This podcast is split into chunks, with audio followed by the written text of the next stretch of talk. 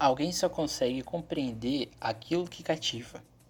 As pessoas já não têm tempo para compreender coisa alguma. Elas compram tudo pronto nos seus mercados, mas não há loja alguma onde a amizade possa ser comprada e assim as pessoas não têm mais amigos.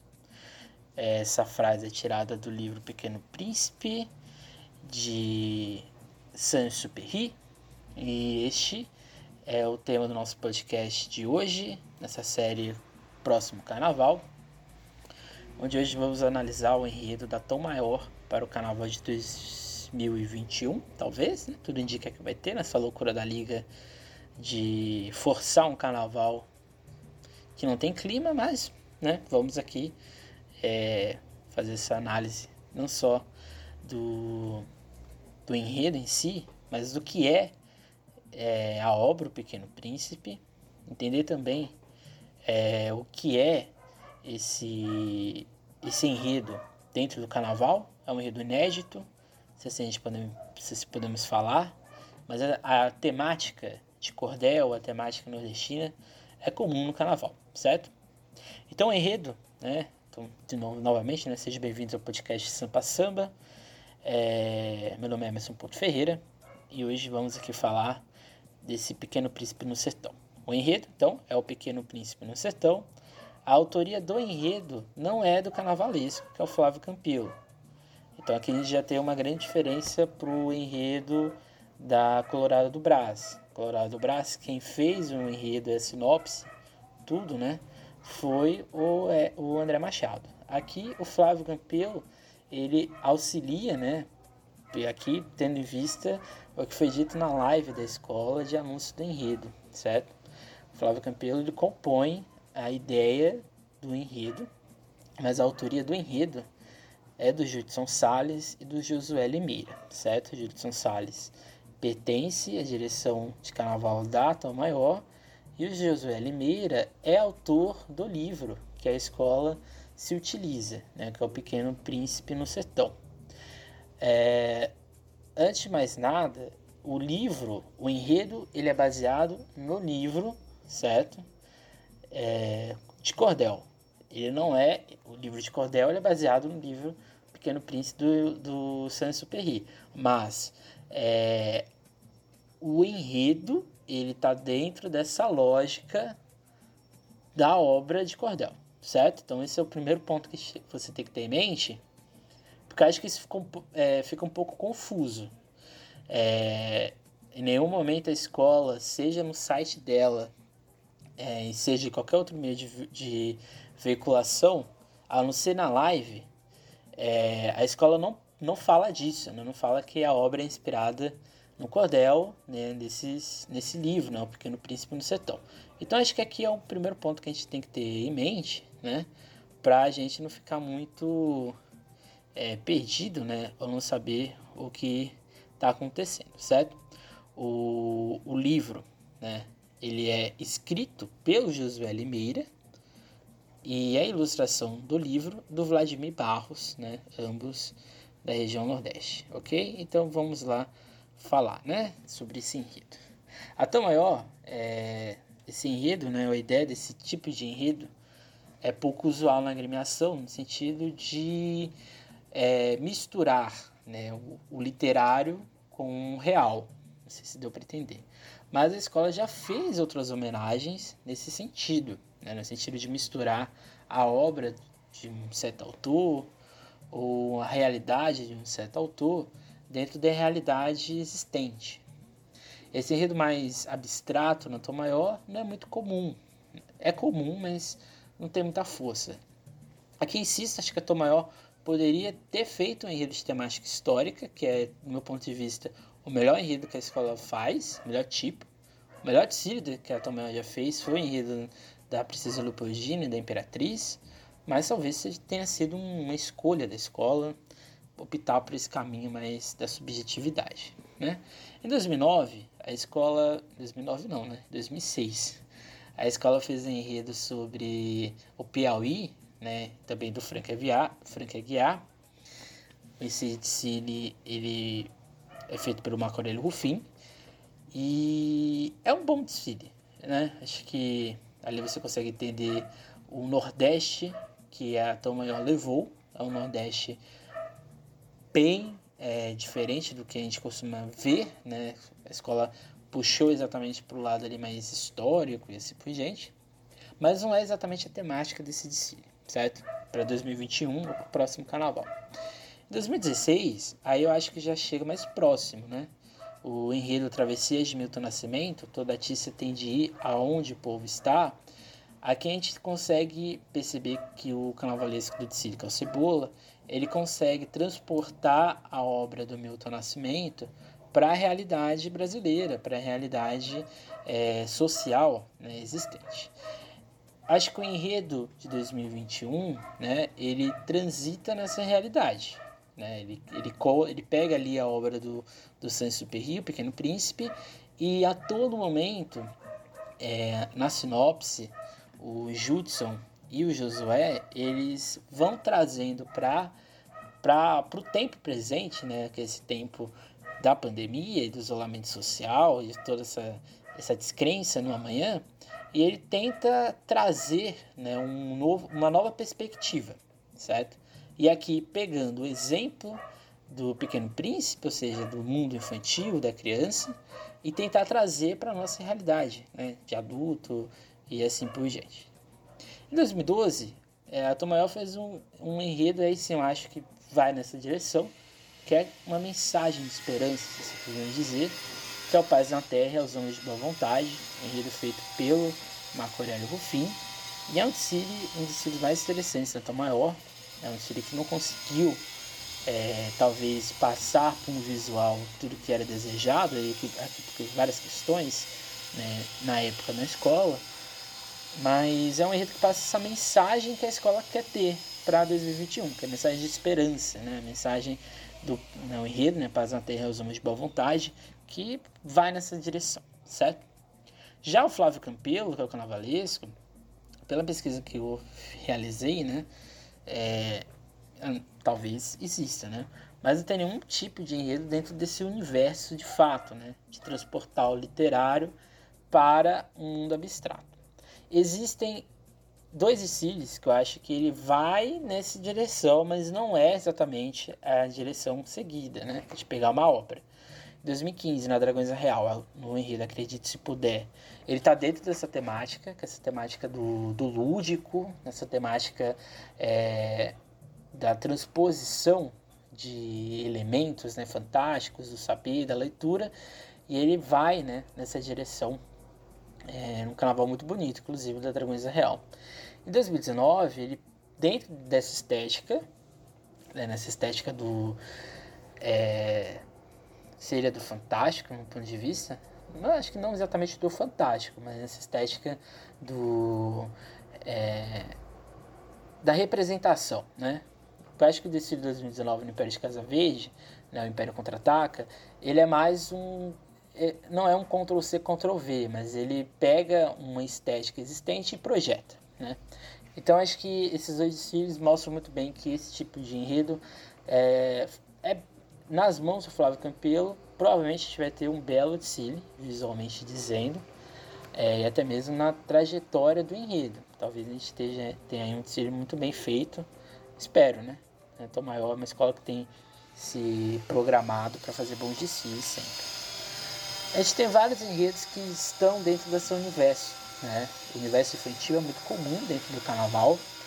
É, desculpem aqui, está tendo uma obra aqui do lado. É, esses enredos são muito comuns no universo do carnaval, não necessariamente sobre o Pequeno Príncipe, mas dentro do universo literário é, mais essa realidade existente. Né? Em 2005, quase todos são no Rio de Janeiro, tá? 2005, uma delirante confusão fabulística, aquele enredo é, da Rosa Magalhães, que faz todo um traçado né, entre a obra do Monteiro Lobato e a obra do autor da Pequena Sereia, é, do Patinho Feio, que é o Hans Christian Andersen, e, e ali a gente tem toda uma construção infantil né, toda uma construção da obra desses dois autores e é apresentado num desfile fabuloso, né? Um dos melhores desfiles da história da Rosa Magalhães e da Imperatriz Leopoldinense. Não é um enredo que fala da realidade, ele fala apenas da obra destes autores. Então, ele é, de novo, é um enredo esteticamente falando que já tem uma produção, né? Porque assim, um enredo, um enredo de temática infantil, né, o que se inspira nesse, nesse, nesse universo, é um livro infantil, a maioria das vezes ele tem, né, ele já grava, é, desenho, já tem todo um, um escopo é, de paisagem que a pessoa que lê já está vendo ali a paisagem, porque é comum né, a obra de criança ser dessa forma. Então, na, na, na, na verdade, o carnavalesco ele já tem uma inspiração prévia, né? e a partir daquela inspiração ele vai e carnavaliza ainda mais. Né? Em 2009, no Salgueiro, no enredo História Sem Fim, né? feito pelo Renato e a Massa Laje, é, esse enredo é só feito pelo Renato. Né? A Massa Laje, nessa época, ela estava no Império Serrano. Mas esse desfile de, de 2009, História Sem Fim, ele faz uma ideia, uma, uma carnavalização de obras é, existentes, né, de obras literárias, e tem um setor que é só de histórias infantis, é muito bonito, e a gente pode perceber como que é, a gente pode esperar a Tom Maior para 2021. Em 2012, que eu acho que é um enredo que é, talvez mescle a estética que talvez a escola deva levar para 2021. Em 2012, também no Salgueiro, aqui já com Renata Massalage, a gente tem o Cordel Branco Encanado, que é uma história, né? É, não, mas não, tem, não é uma história cronológica, né? O enredo de 2021 da Tom Maior também não é uma história cronológica da obra do Pequeno Príncipe. O enredo de 2012 Salgueiro, ele faz um, um apanhado das principais obras de cordel é, no Brasil e ali estabelece um desfile belíssimo, talvez um dos melhores desfiles da história de Salgueiro. E, e eu acho que essa estética é o que a gente pode esperar na Tom Maior 2021. E em São Paulo, em 2001, a gente teve um enredo sobre é, o universo infantil no Imperador de Ipiranga, é, sonhando, brincando e sambando. Toda criança tem um brinquedo no coração, que ali ele faz toda uma análise né, do, do que a gente pode aprender com a criança. A gente pode também citar um enredo de 2014 do, da União da Ilha, né, é, sobre o universo infantil, que talvez seja esse é, um enredo muito próximo né, que a gente também pode esperar esse tipo de realidade. O enredo da Maior não é, não, como a gente pode perceber, é um enredo inédito.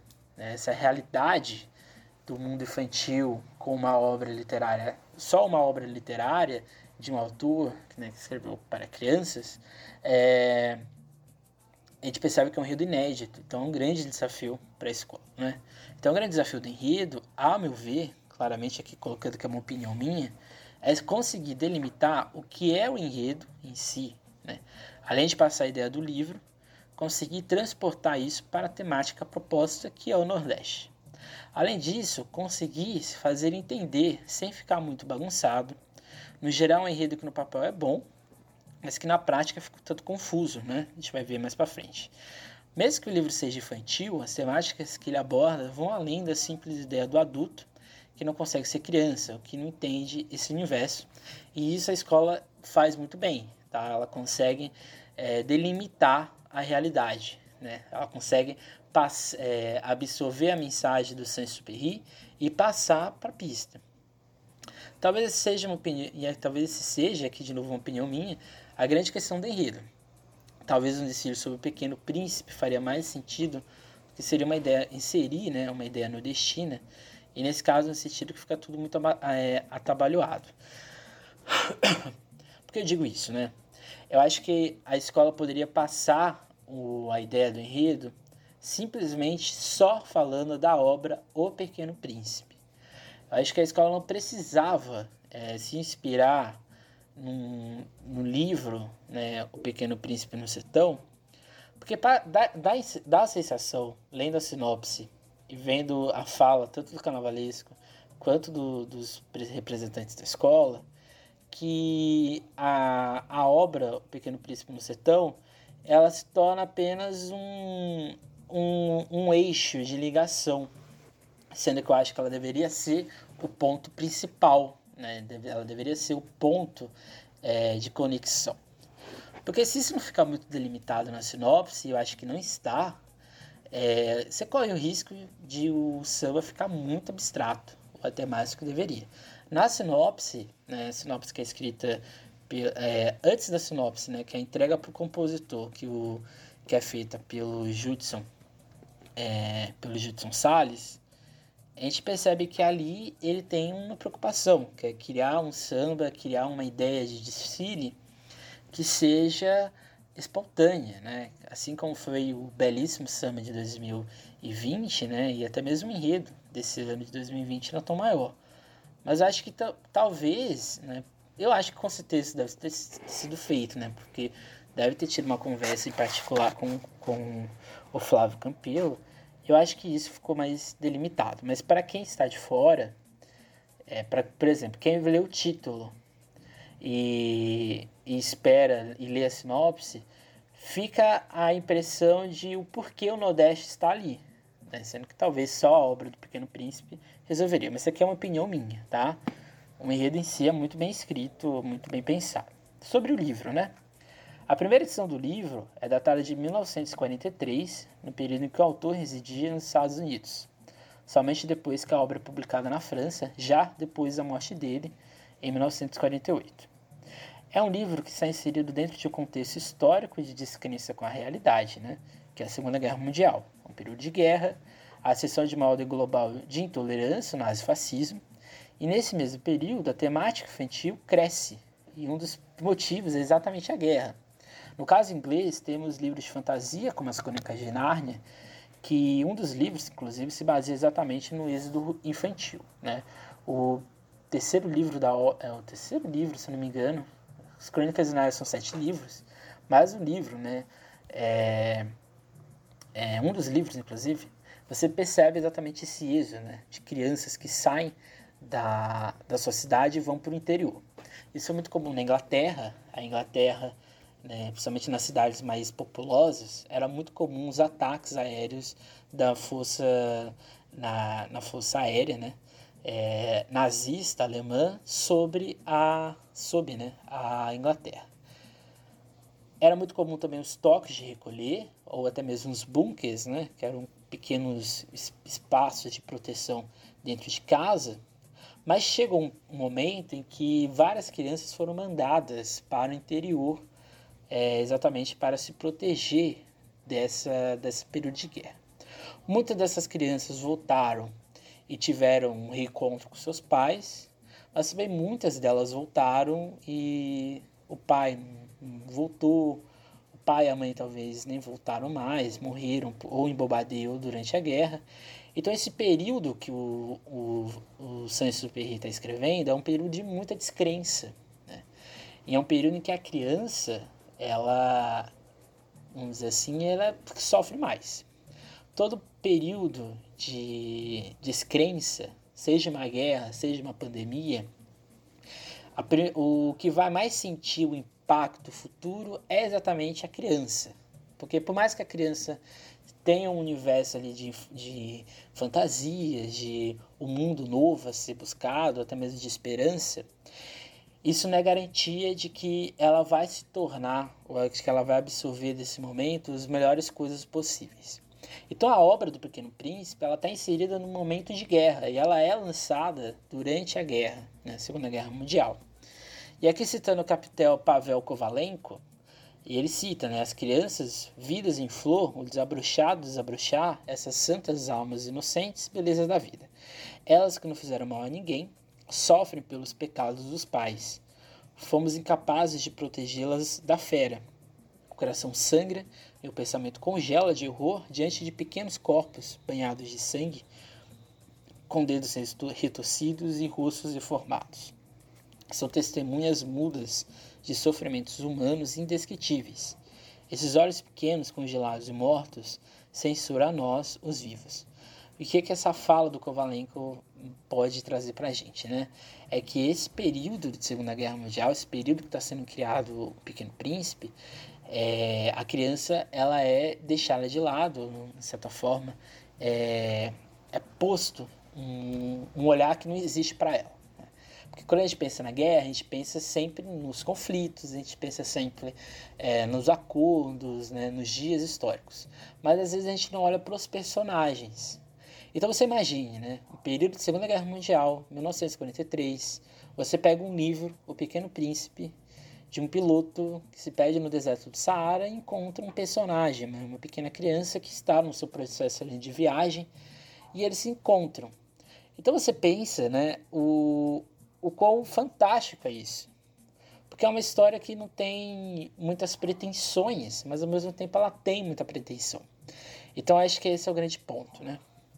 Em 1945, né, já no final da Guerra Mundial, 3 milhões de crianças foram abandonadas como consequência da guerra em todo o mundo.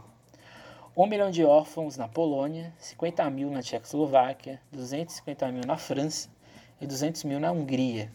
Na Grécia, um em cada oito crianças eram órfãos.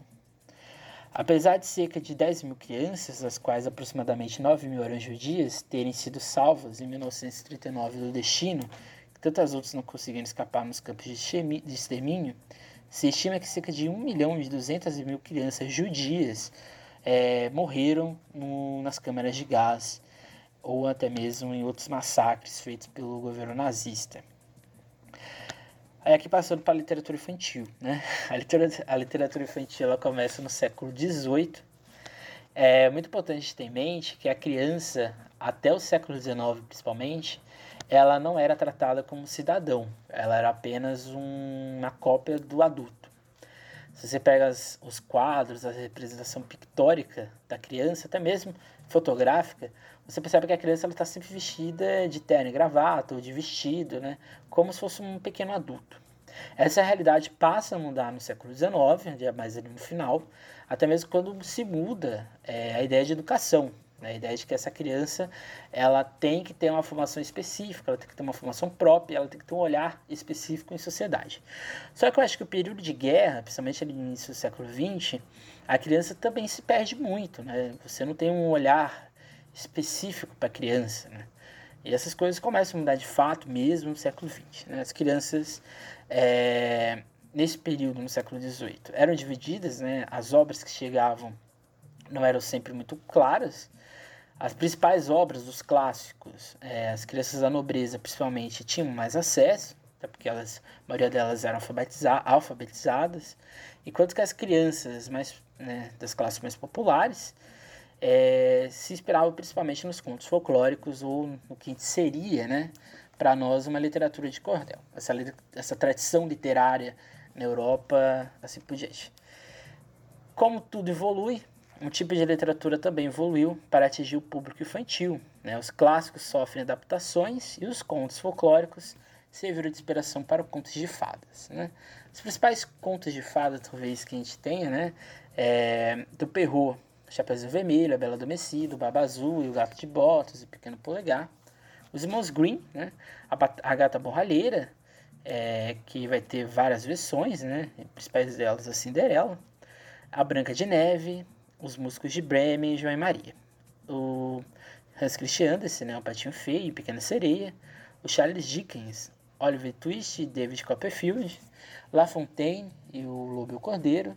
E o Esopo, a Lebre e a Tartaruga, o Lobo e a Cegonha e o Leão Apaixonado.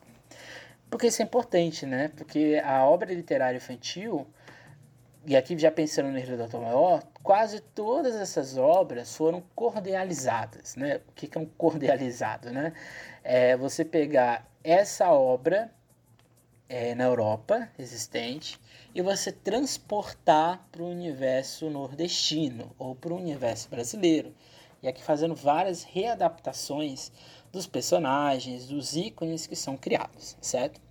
Então a narrativa, o livro infantil ele segue quatro pontos, né? A narrativa movimentada, cheia de imprevistos, né?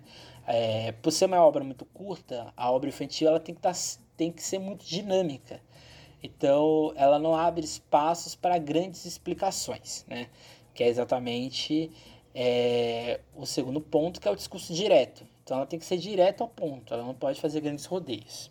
O terceiro ponto é um livro com muitas ilustrações, né? a maioria das, até mesmo, dependendo do caso, tem mais ilustração do que é, livro, é, escrita. Né? Exatamente porque o, a criança ela é muito preocupada com o visual, então a leitura com o visual compõe todo o universo de uma obra infantil. Até mesmo para didático, né, que está ali mais para infantil juvenil. E o quarto ponto, que é a grande maioria das vezes, são finais felizes. eu não acho que o Pequeno Príncipe tem um final feliz. Ele deixa no ar a ideia de um final feliz. E acho que o quinto ponto, toda obra infantil é feita por adultos. Então toda obra infantil, de certa, for de certa forma, é uma projeção da realidade adulta para o mundo infantil. O curioso dentro da obra de Antoine de Saint-Exupéry é que ele nunca viu o sucesso de sua obra. Após o lançamento nos Estados Unidos, embarca para a expedição de movimentação dos alemães durante a guerra e misteriosamente some, ou seja, sua obra conseguiu prever o que aconteceria com ele próprio e por isso mesmo seu sucesso principalmente no público adulto, mesmo sendo uma obra infantil. Acho que é o principal ponto, né? Acho que o Pequeno Príncipe ele, ele, ele ele consegue, acho que, ser mais lido por adultos do que até mesmo por crianças. O, portanto, é um livro que narra o próprio Saint-Exupéry, um desenhista amador que escrevia dentro de um contexto de incertezas. Dois temas são centrais dentro da obra: o tempo, no sentido figurado e real, e aqui a todo momento a gente percebe que o tempo na obra do Pequeno Príncipe ele às vezes acelera, às vezes ele para, às vezes ele é, é no sentido figurado, né, dos personagens que vão aparecendo, né, é, como a pessoa que o, guardião das chaves, por exemplo, o vendedor de pílulas de água, é, o contador, né, são figuras que narram o tempo. E ao mesmo tempo você tem outras visões de tempo, por exemplo, a rosa, o baobá, e ali você percebe que é um tempo natural das coisas. Então, a todo momento é uma obra que vai mostrando que o tempo, essa transição entre um tempo figurado, né, esse tempo que a gente que a gente projeta, e esse tempo real, que é uma projeção de controle, é tá todo momento tá todo momento ali, né? E as relações da vida adulta, que é a segunda parte do segundo ponto central da obra, perante a infância, ou nesse sentido, a ausência de diálogo entre uma realidade de incertezas e outra de construção. É um livro simples nesse sentido, que não procura usar, por isso mesmo né, é considerado um livro infantil. Mas ele é um simples complexo. Né? Acho que cada momento que você lê, você assimila um personagem, você assimila um momento, né? Que eu acho que é exatamente porque é a transposição do que o autor estava sentindo no período que ele estava nos Estados Unidos, né, ali para voltar ao campo de batalha na, é, na Segunda Guerra Mundial. Porém, analisar a obra é deparar com certas ações né, de arrogância, de vaidade, do materialismo e da vergonha, né, que são talvez os eixos né, que são mais assimilados. Porque acho que assim, uma criança lendo a obra do Pequeno Príncipe, ela reconhece isso. Né? Ela reconhece a vaidade, a arrogância e tudo mais. Mas o assimilar estes, estes pensamentos é mais pro adulto, né? Porque acho que aí sim, o adulto, ele projeta isso de forma mais clara ou de forma mais de aprendizado. A criança ela tem a moral, ela sabe que ela não pode ser vaidosa ou arrogante. Mas o adulto, ele às vezes, muitas das vezes, ou quase sempre, é arrogante ou vaidoso. Então é uma reflexão no adulto, de certa forma. Ou seja, é como se cada um desses personagens se tornasse avatares de nós mesmos. Como se em cada leitura o diálogo entre o adulto e o pequeno príncipe fosse um outro encontro com a obra, e por isso um dos motivos de seu sucesso atemporal. Assim, a relação entre entender essa realidade e autocrítica é uma moral para o adulto. Camadas de melancolia e tristeza, tanto que o livro não tem um final feliz, ele projeta uma realidade possível, uma vez que o próprio talvez nunca teve um outro encontro com o Pequeno Príncipe, né, que pensando o autor e até mesmo o piloto na obra, não fica muito claro nisso, né, porque inclusive o piloto pode ter morrido, né, ele estava é, no, no conflito, né, assim como não sabemos de fato o futuro do menino, mas isso não irrompe com a bela moral que o livro nos passa a gente projeta um possível futuro para o Pequeno Príncipe, que é a ideia do enredo da Tom Maior, né? A, a ideia do Tom Maior é como se a gente chamasse o Pequeno Príncipe novamente para nossa realidade.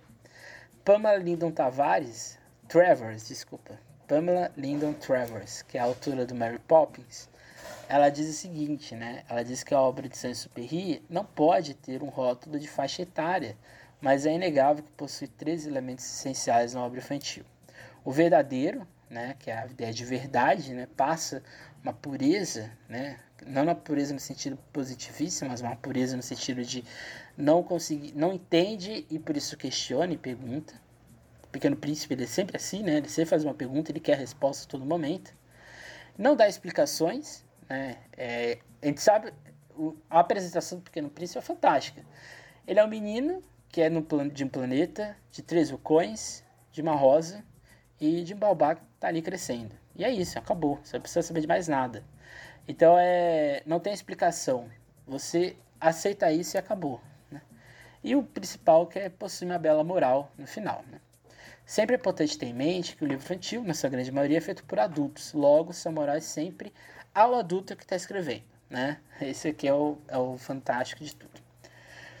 Claro que tem livros que crianças escrevem, né? mas a maioria dos livros, né, os clássicos, são feitos por adultos. O maior exemplo dessa dualidade é a raposa, que é um personagem que tem duas camadas de entendimento, seja para o público, público infantil ou para, inclusive, o próprio público adulto, que lhe ensinou o sentido da amizade, né? De que a Rosa, que por si mesma era bonita e muito vaidosa, mas quando ela mentiu sobre de onde veio, ao invés da decepção do Pequeno Príncipe, encontrou também uma serpente, né? Depois, né? A raposa, ela ensina ao Pequeno Príncipe que aquele sentimento que ela estava tendo com a Rosa, né? esse sentimento dele de talvez de não entender o que estava acontecendo, é a raposa que ensina para ele, né? A ideia do, do cativar, a ideia do entender o que está acontecendo, né? De, não de certa forma aceitar, mas de é, entender que as coisas estão ali nas coisas mais simples, né? nas pequenas coisas da vida. Isso é a raposa que explica. Mas para uma criança, a raposa pode ser apenas um animal bonito que está passando essa mensagem. Mas para o adulto, a raposa ela é um símbolo de sabedoria, né? de experiência e assim por diante. O livro possui 27 partes, não são capítulos, são partes, e conta a história de um piloto né, que, após um acidente no Saara, encontra um pequeno menino, um pequeno príncipe. Ao longo dos capítulos, somos é, com, levados né, é, com duas narrativas: a do piloto, que sai da paciência para a paciência em vários momentos do livro, e do Pequeno Príncipe, que conta sua história e seus encontros. O que une os dois é que ambos buscam caminhos de mudança. O Pequeno Príncipe de se encontrar após sair de seu planeta, e do piloto, que, embora pareça ser de sair do deserto, ao fim a gente descobre que ele precisava encontrar um outro motivo para acreditar em si mesmo. Assim, cada personagem mostra o quanto as pessoas grandes é, se preocupam com coisas inúteis e não dão o devido valor às coisas. A gente tem a jiboia e o elefante, né, que é aquela primeira parte do livro. E isso acontece porque, diante da gama de experiências que elas possuem, tudo que vem remete a algo que já conhecem, não tentem refletir sobre aquilo que é o novo, e aqui pensando no Pequeno Príncipe, que não se abre para novas possibilidades. Né? Inclusive, é, assim como a fenomenologia, é, a percepção é construída a partir de experiência, né? O, o primeiro ponto, né, da jiboia do elefante é que o Sperry, ele faz o desenho, né? E as pessoas pensam com chapéu. Mas na verdade é uma jiboia que comeu o elefante. O Pequeno Príncipe, ele vê o quê? A jiboia e o elefante, né? Então aqui a gente é levado exatamente para essa dualidade do adulto que enxerga apenas o que é concre concreto dentro do seu entendimento, então não há espaço para é, uma outra possibilidade de interpretação. Enquanto a criança, ela está aberta a várias possibilidades de interpretação. Então, esse aqui é o primeiro ponto que a gente tem dentro do livro. O outro é o rei, que pensava que todos eram seus súditos e não tinha nenhum amigo perto. Ele dava demasiada importância ao ter ao possuir as estrelas simplesmente pelo fato de saber que tudo aquilo era dele. E não lhe era significante a beleza das estrelas, o ser não era valorizado. O rei, ele é, de certa forma, um personagem muito interessante, né? Porque ele, ao mesmo tempo, passa pequeno, ao mesmo tempo, o pequeno príncipe vê nele uma coisa de arrogância, mas ao mesmo tempo ele aprende muito com o pequeno príncipe, né? Com, com o rei, né? Que é ali que ele percebe que as coisas mais importantes talvez ele deixou para trás. Né? O, primeiro, o primeiro encontro fora do planeta dele é exatamente no planeta em que o rei vivia. O outro é o contador, que era muito sério, não tinha tempo para sonhos. Ficava mais preocupado em contar, contar, contar números, né? Aquela aceleração do tempo, né? Do, do, da produtividade, assim por diante. O geógrafo, que era uma pessoa muito intelectual, muito sábia, mas que não sabia de nada do seu mundo, porque ele ficou preso ao teórico. Ele ficou preso é, ao ler, ler, ler, ler e não entender a realidade, não conhecer o que tinha fora dela. O outro é o bêbado, que bebia e não queria beber, mas queria beber para esquecer a vergonha de beber, né? Que é aquela velha ideia de buscar um catalisador para a aceitação de uma realidade que às vezes a gente não quer viver, ou uma realidade que a gente é, vive, mas não quer aceitar. A gente tem também o acendedor de lamparinas, né, que no livro é o acendedor de lampião, e ele é um, uma figura muito interessante, porque ele vive no mundo que ele tem que, a um minuto, é, acender e apagar a lamparina, o lampião, e exatamente seguir regras, ou seguir certos é, caminhos que a gente talvez não questiona, né? a gente apenas aceita. O outro é exatamente o guardião das chaves, né? que ele, ele, ele orienta ou ele, ele projeta o caminho que a gente tem que seguir. A gente também tem o vendedor de pílulas, né? que é o que vende água de maneira instantânea e assim por diante. Então a gente tem vários personagens no caminho do Pequeno Príncipe, que o Pequeno Príncipe, ele vive esses momentos, a maioria das vezes ele questiona, porque todo mundo ele fala que a vida adulta não faz sentido, e que o, o, o piloto, ele ouve aquelas histórias, às vezes ele presta atenção, às vezes não presta atenção, mas a maioria das vezes ele se identifica com aquilo que está sendo contado. O que mais admira o Pequeno Príncipe em seu planeta era a possibilidade de constantemente estar vendo o pôr do sol e cuidar de sua rosa, diante de coisas tão simples o príncipe constrói sua existência por estar aberto e se deixar afetar. E aqui eu vou citar um trecho do livro, um trecho que eu acho que é muito interessante, né? Está lá no final. Todas as pessoas possuem as estrelas, ele respondeu. Mas elas não têm o mesmo significado para todos. Para alguns que são viajantes, as estrelas são guias. Para outros, elas não são nada além de luzes pequenas no céu. Para outros que são estudiosos, elas são problemas. Para o homem de negócios que encontrei, elas significavam riqueza. Mas todas essas estrelas são silenciosas. Você somente, você, terá as estrelas como ninguém mais as tem. O que está tentando dizer? Né? Pergunta o piloto para o pequeno príncipe. Numa das estrelas eu estarei morando, noutra sorrindo. Então, será como se todas elas estivessem sorrindo. Quando você observar o céu noturno, você somente você terá as estrelas que podem sorrir. Essa percepção da estrela, né, que ao longo do livro é, é passada de maneira muito clara, né, é, porque o Pequeno Príncipe ele surge na Terra de uma estrela, ele tem um diálogo com o rei que ele dizia que todas as estrelas eram dele, e no final ele diz que, é, que ele estaria numa estrela, que não importava qual estrela, o que importava era olhar e pensar nele, né? O enredo em si, né? O carnavalesco pontua, né, aqui o Flávio Campelo, é, que o momento de reflexão e que tal questão é evidenciado dentro do seu livro. A ideia do enredo é pensar o presente a partir do, do, da obra em si.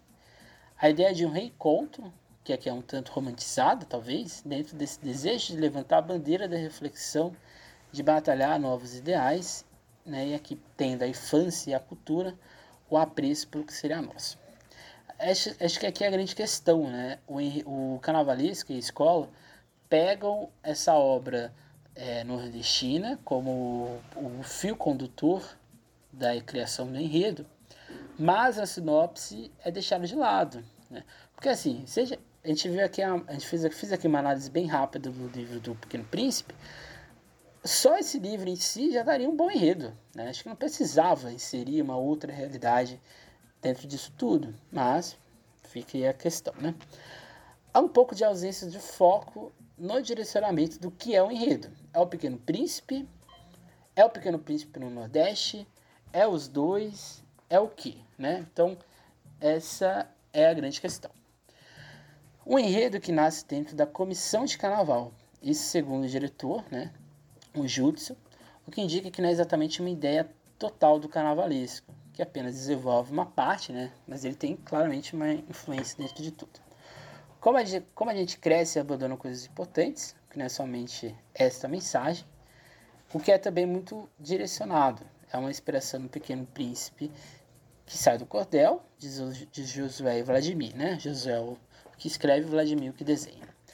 Pequeno Príncipe, mais elementos da cultura nordestina para falar de uma forma universal que a gente vive. É uma inspiração dentro do livro nordestino, não necessariamente dentro do carnaval. Ou seja, uma adaptação da adaptação. O Nordeste de forma lúdica, em torno da ideia do Pequeno Príncipe, para juntar nessas né, questões, junto com o regional, para essa ideia de universal. Os herdeiros, né, que já falando da obra né, do Vladimir e do Josué, os herdeiros do escritor Antoine de Saint-Exupéry não entenderam muito bem a, a ideia do, do livro né, de literatura de cordel e por isso mesmo negaram é, a adaptação de um dos livros mais vendidos no mundo, né, que seria né, transportado por cordel. A recusa frustrou o pernambucano José Limeira, cuja obra de estreia foi obrigada a ficar de molho, né, mas depois o livro foi lançado. Pelo chapéu de couro, com estrelas bordadas, não resta dúvidas. O Pequeno Príncipe é um pequeno vaqueiro, em certo ponto da ficção, Asa Branca, Asa Branca cantada por Luiz Gonzaga. Opa. Asa Branca cantada por Luiz Gonzaga. É, é o pássaro responsável por fazê-lo voar. O rei de Superri vira o rei do Maracatu. O homem vaidoso é encanado pelo homem da meia-noite. Figura típica do carnaval pernambucano. Eu aconselho ler para quem, quem é da escola, né? Acho que o. Não sei se o, os, os compositores estão aí Provavelmente ninguém vai ouvir, o compositor não vai ouvir esse podcast, mas eu aconselho ler mais o livro da adaptação do que o livro do Superri, porque eu acho que o livro da adaptação faz criar isso, uma realidade maior.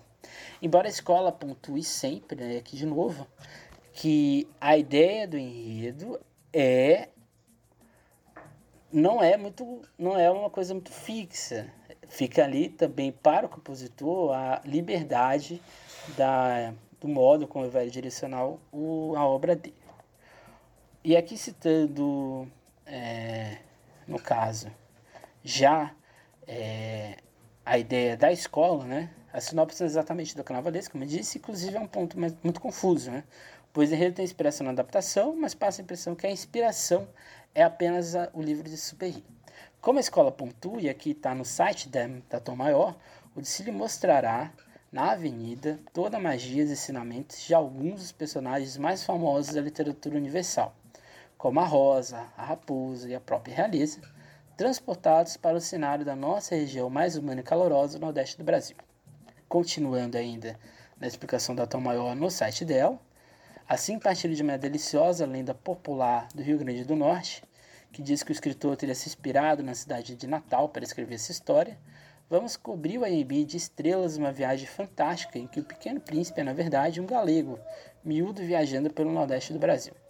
Diz a crença potiguar que o escritor teria se inspirado nas dunas de Genipabu e um grande baobá que fica na cidade para construir sua fábula. Então resolvemos ir além e imaginar como teria sido a viagem do pequeno príncipe na zona da mata pernambucana aos lençóis maranhenses, inquietando todas as perguntas profundas e encantando com ensinamentos doces. Em nenhum momento a sinopse que foi divulgada pela escola para os compositores cita isso. Inclusive essa parte aqui do que está no site conta melhor, eu entendo mais o enredo por ela do que pelo que está escrito aqui abaixo. Então, é aqui de novo. É, é mais interessante a gente. O, acho que seria mais interessante o foco do enredo sair né, dessa história que é criada, né, dessa readaptação de cordel, do que necessariamente do livro do Pequeno Príncipe. Porque se você cria a sua história baseada no livro do Pequeno Príncipe, o carnavalesco tem mais liberdade, inclusive, para sua carnavalização, a escola talvez tenha mais possibilidades, você possibilita que o, os compositores não se percam, talvez, no direcionamento do samba e assim por diante. A sinopse ela é dividida em blocos, né? são 12 blocos que são construídos, são 8, 9, 10, 11, são 11 blocos na verdade, e aqui eu vou lendo e, e a gente vai vendo, né? Ela inicia com um dia surgiu na Agreste, não se sabe bem onde, no, no, do espaço do Nordeste, uma criança sem nome, um lhe chamavam galego, outros diziam sarará, eu digo que era o menino que veio nos ensinar. Essa primeira parte está sendo indicada como inspirada no capítulo 2. O capítulo 2 da obra ele está baseado é, opa, tá baseado é, no encontro que é feito entre o Pequeno Príncipe e o piloto, e que não fica muito claro de início, né? Tudo indica que ser uma representação do piloto que encontra o um menino chamado Galego. É bem aqui uma tradição do Nordeste no sentido da apresentação e da lucidez, né? Isso é muito claro. A sinopse ela pode ser confusa no entendimento, mas você entende o que a escola quer falar. Aí continua, ia por aquelas terras, sem rumo, mas com missão, buscava, ó ver se pode, no seco do meu sertão. Para sua flor proteger e também seu coração, queria ele arrastar um bode de estimação.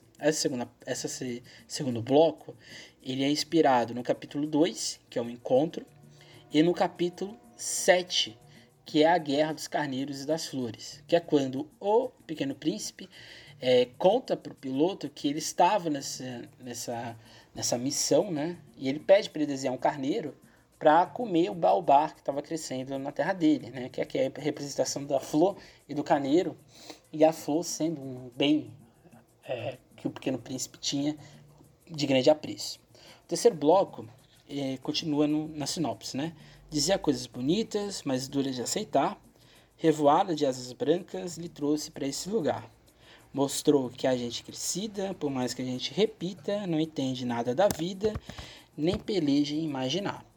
Essa parte é inspirada na, no primeiro momento, que é o desenhista, que é o piloto em si, e o capítulo 19, que é exatamente a montanha. O Pequeno Príncipe, quando ele chega na Terra, ele vê que é um, um lugar né, de coisas pontiagudas, né, que não tem é, não fazia muito sentido aquele mundo para ele. E o desenhista, né, o piloto quando ele vai fazer o desenho dele, ele fica sempre no, no medo, né, de mostrar é, o desenho e das pessoas não entenderem. E ele diz exatamente isso, que o desenho dele parou no Balba, é, exatamente, é, na jiboia e no elefante. Depois a gente continua, né? Vivem sempre avechados, beijos sem saber por quê correm botões para os lados, caçando tempo e cadê?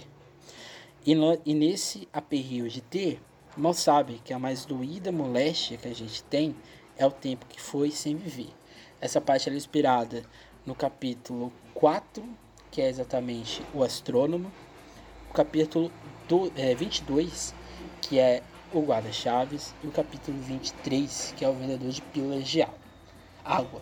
O astrônomo representa a seriedade e o ser aceito dentro do mundo adulto, o guarda-chaves, que orienta os caminhos de forma controlada, e o vendedor de pílula, que vende tempo, né, 53 minutos ali de que você economiza, né, tomando essa pílula de água.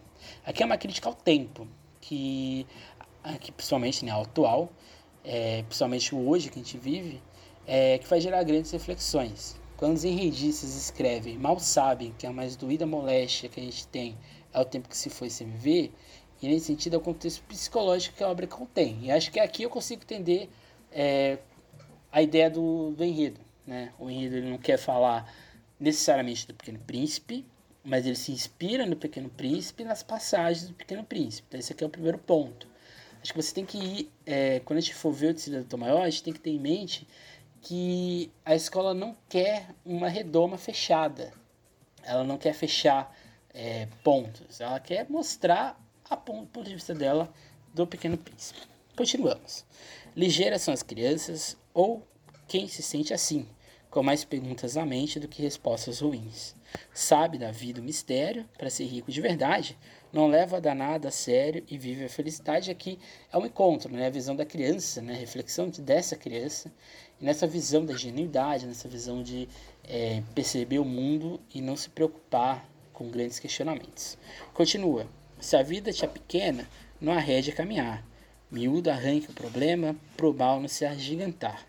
Sem beleza com as lagartas, sem quebra o boleto no ar, se alembre que o rei mais sábio sabe o que pode mandar. E aqui a gente tem a menção ao capítulo sobre o jardim, que é o capítulo é, 20, que é quando ele percebe que existem várias rosas no mundo, e ali bate um pouco de melancolia nele.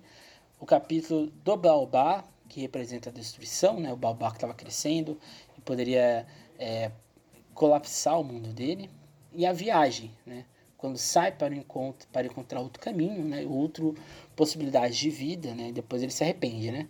O rei e a ideia de querer controlar tudo e todos. É interessante que nessa parte temos uma construção de contornar a situação, né? de arrancar o problema e, e de saber daquilo que a gente pode mandar, né? até mesmo dos nossos sentimentos. Outro bloco, né, em seguida, né? não existe juiz mais duro que aquele visto no espelho. Não há cachaça que afaste a gente de gente mesmo. Mesmo errando o caminho, se a busca é ser feliz, então ouça com carinho, não perca sua raiz. Aqui a gente tem alusão ao rei, né, de novo, né? É, a ideia do olhar para si mesmo, perceber que você não tem poderes completos, tem limitações. O bêbado, que quer esquecer tudo. O vaidoso, que não olha para nada, só para ele. E a serpente, que é, representa a morte, né? Inclusive, quando ele está ali em cima do muro, a serpente é, quase mata ele, né? ele fala que não era para matar a serpente, né? Que ele estava ali tendo um diálogo com aquilo tudo. E aqui são os precalços, né? De se encontrar e de se entender, principalmente é, no, no, presente, né? Esse presente de incerteza, esse presente de que parece que não tem esperança futura, né? E continua. De que vale tudo ter, se no peito nada cabe? Seguir regras sem sentido que só para os malucos valem. Sem nunca ir explorar, conhecer cada lugar, ter um monte de amigos e ninguém para visitar. E aqui exatamente a alusão de novo ao bêbado, ao acendedor de lampiões e ao geógrafo, né? O acendedor de lampiões que segue regras sem sentido, o geógrafo que conhece tudo, mas não sabe de nada. E aqui são as questões da vida dentro do aceleramento do tempo, né? De achar que nada se aproveita ou de que nada tem a descobrir. O uso do conhecimento sem conhecer e do seguir diretrizes sem questionar é o ponto-chave dessa lógica. E a gente, e a gente tá a parte final, né? A verdade está aqui, mas para os olhos é invisível. Só se enxerga o essencial com seu coração sensível. Disse ele tom amável, guarde sempre este segredo, é para sempre responsável por todos que tem amigo. Chamegar é querer bem, ter os laços arrochados, conhecer bem mais além, ver os corações ligados. Hoje eu vou te dar um cheiro, sertanejo ritual, é o chamego que eu te dei e que te faz especial, e aqui é raposa. E aqui é o cerne da obra, que é valorizar aquilo que ativamos e acolhemos dentro de cada um. E o fim, né? A minha escola querida se desfila logo às quatro, desde as três, esse boato já alegra minha vida. Quando a sirene tocar, diga ao francês aviador, a Tom chegou para avisar, hoje o príncipe voltou, e aqui é o reencontro né, que a Tom Maior vai ter com o Pequeno Príncipe, que aqui é a canafalização completa da obra. Três pontos principais, eu acho que é, é importante a gente ter, né? Acho que não há de fato uma clareza do Pequeno Príncipe no sertão. Usar palavras regionais e espelhar isso na avenida sou um pouco ingênuo, do meu ponto de vista. Né? Talvez readaptar a própria história para outra realidade, né? e aqui atual, né? ficaria mais claro e até mesmo é, mais interessante. Mas é um grande risco um enredo desse. Né? A gente sabe que o enredo de São Paulo não é muito bem avaliado, né? É, não há uma profundidade na, na criatividade do, do carnavalesco, mas acho que esse enredo aqui seria sim bem pontuado se a escola é, conseguir justificar tudo que ela tá, pretende levar, né? A gente sabe que é uma sinopse, a sinopse aqui é voltada para o compositor, a gente sabe que muita coisa ainda vai ser aprofundada, aprofundada nesse enredo, talvez até mesmo se, é, se filtrado melhor, mas eu, eu permaneço né, com a ideia de que talvez não precisasse dessa readaptação para o sertão, para o Nordeste e assim por diante. É, porque é a história do Pequeno Príncipe não, é, não depende do lugar, né? A história em si já é um, um pequeno, uma grande lição, né? Eu acho que a escola, ao meu ver, não transporta isso totalmente para a sinopse. Né? Na sinopse eu não consigo, por exemplo, chegar esse Nordeste. Se você lê o livro, né, o livro do Josué com as ilustrações de Vladimir, você percebe isso. Você percebe que muita da sinopse está ali conversando. Mas o livro em si é uma readaptação literária em cordel do livro, do Saint-Exupéry. Então, acho que não, não, fazia grande sentido, né? ou não tem grande é, lógica a escola ter feito isso. Mas eu acho que é um grande risco. Eu acho que o Carnaval de São Paulo precisa desses riscos, precisa dessas escolas que ousem com seus enredos. Eu acho que vai dar certo, é, até por causa da estética visual, é muito clara né, a obra do Pequeno Príncipe, mas eu acho que a escola poderia ser mais clara nesse sentido, né, porque pode, podemos ter um samba totalmente subjetivo da obra, né, e aí eu não sei se, se é válido, mas se a escola deseja assim, então, talvez seja um, dire um direcionamento da escola, a escola sabe, saberia explicar isso melhor do que eu, por exemplo. Ao mesmo tempo, a escola se direciona para uma filtragem daquilo que cerca a obra do autor, embora a sinopse poderia ter sido mais conclusiva naquilo que a escola deseja para o seu desfile. É, você colocar apenas as partes que o compositor tem que se inspirar é, não, não quer dizer que isso está conclusivo, que está concluído. É, em nenhum momento, você, é, eu, eu pelo menos, né, não consigo imaginar né, essas ligações ou essas, é, essas conclusões, esses fechamentos de nós que a escola quer fazer. Mas a escola, ao filtrar aquilo que o, ela quer na sua obra, é, você consegue perceber que a gente não vai fugir, não vai ter grandes é, momentos. Né? A gente pode perceber o seguinte: o primeiro ponto vai ser exatamente esse encontro, essas reflexões. Depois a gente vai ter exatamente esses momentos, né, que são as questões ali psicológicas existentes. E ali, talvez no fim, a gente vai ter a raposa e o encontro, né?